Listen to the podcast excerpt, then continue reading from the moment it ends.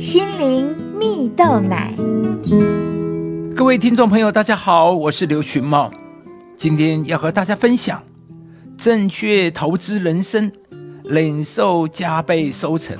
有一个故事说到，有两位樵夫上山砍柴，年纪较大的那位樵夫每次都比年纪轻的那位樵夫晚上山，但他总可以比年轻的樵夫早收工。甚至比他砍到更多的木材。年轻的樵夫相当纳闷，决定偷偷观察老樵夫是否偷藏了什么砍柴的诀窍。但是他观察了几天下来，实在是看不出老樵夫砍伐木头的方式有什么特别之处啊。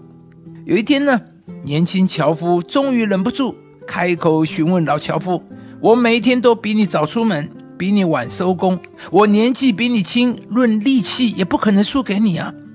究竟是什么原因让你可以比我晚上山，比我早收工，但收获的却比我丰裕呢？老樵夫笑着回答说：“啊，年轻人啊，看看你那一把钝的斧头，每天回家不论再累，我第一件事情就是把我的斧头磨利，但你却只顾着倒头就睡。”我用魔力的斧头伐木，只要五刀就能砍倒一棵树。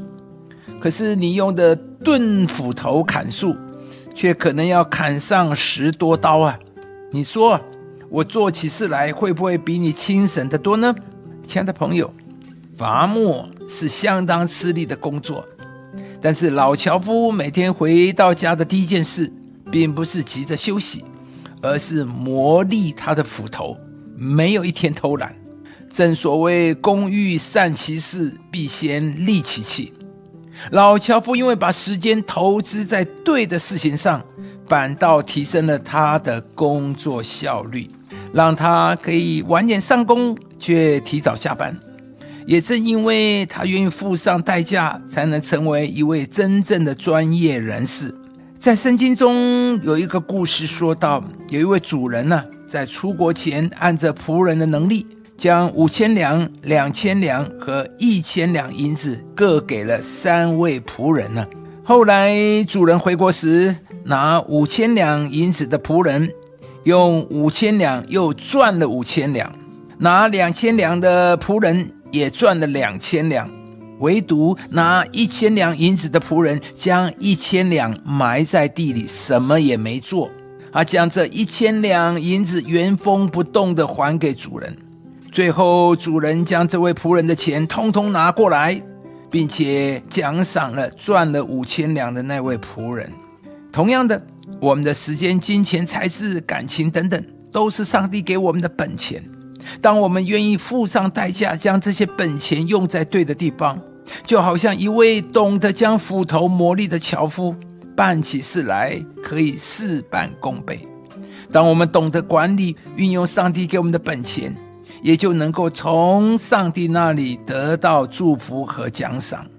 亲爱的朋友，我们都只有一生呢，我们的时间是有限的，选择在对的时间做对的事是如此的重要。盼望今天我们每一个人。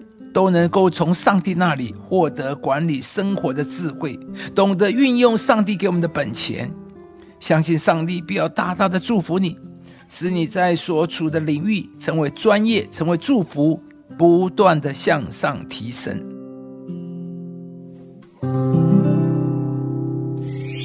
在小事上忠心，上帝就要托付我们更大的事。